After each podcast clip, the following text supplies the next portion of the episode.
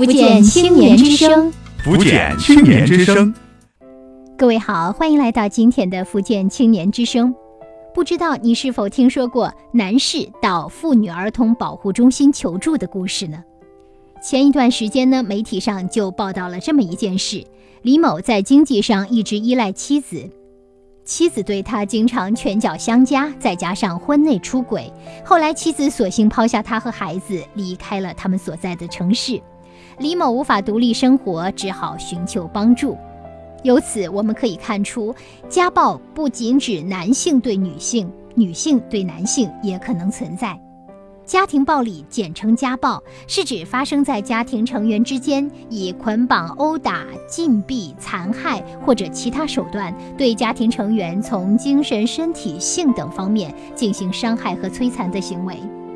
全国妇联的一项调查表明，在中国2.7亿个家庭中，百分之三十存在家庭暴力，施暴者九成是男性。发生在夫妻间的家暴，受害者百分之八十五以上是妇女。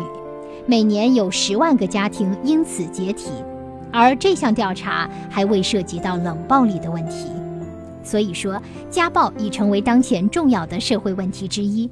家暴呢，通常是有周期性的，包括三个阶段：第一，紧张阶段，双方出现言语攻击和敌对状态的同时，伴随对受害者自信心的彻底打击；二，暴力阶段。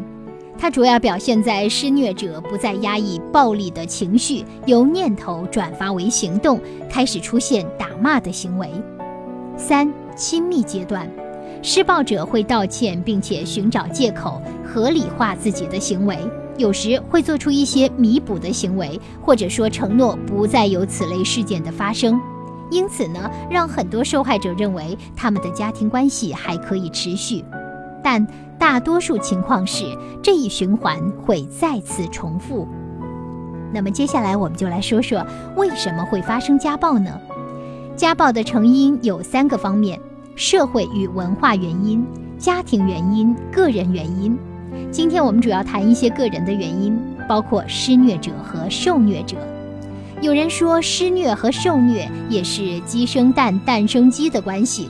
他们认为，就是因为受虐者的一再容忍妥协，才是家暴迭起的原因，甚至认为这也是男女接触的一种方式。也许另一方还很受用，不然为什么一直不离开？为什么一直忍受呢？这种说法呢，乍听似乎有道理，但其实漏洞百出，因为这就像在说被害者都是自找的那样。事实上呢，往往不离开的人的确存在客观因素，比如缺乏有效的救助方法，离开后有些问题也无法解决，还有就是不能独立生活等等等等。但同时，他们也许有受虐妇女综合症。受虐妇女综合症，它是一个社会心理学的名词，在法律上被用来指长期受丈夫、男友暴力虐待的妇女表现出的一种特殊的行为模式。他们通常有错误的自我价值感，从被打中感受到被需要，从而误以为有能力去拯救对方。同时，他们有后天的无助感，也就是习得性无助。在受暴初期，他们可能反抗，但是在对方的软硬兼施之下，最终妥协。受害者经历多个暴力周期之后，会变得恐惧无助，他们大多感到自己无处可逃。即使有机会，在第一时间，潜意识也会告诉他们不会成功。还有，即使成功，也无法独立生活，甚至呢，因此反而对施虐者产生了感情，就像斯德哥尔摩患者一样，对施虐者顺从，为施虐者寻找借口。他们早已成为暴力的受害者，无力挣脱，甚至无心挣脱。二零一六年的三月。我国首部反家暴法正式实施，清官不再难断家务事，家庭暴力有法可依，让我们对家暴说不对。那么，不论是男士还是女士呢，都应该通过法律的手段来保护自己，同时一定要做到自立自强。好了，这就是今天的福建青年之声，感谢您的分享，下期节目再见。感谢分享，福建青年之声幺二三五热线是专门为青少年提供心理咨询、法律咨询、个案维权、就业创业、帮困助学的这么一条热线。青少年朋友在成长的过程中，你遇到的各种困惑和问题，都可以通过拨打幺二三五五热线来获得帮助。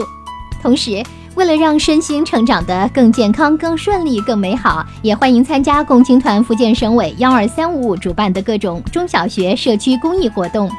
幺二三五五福建青年之声，青少年的好朋友。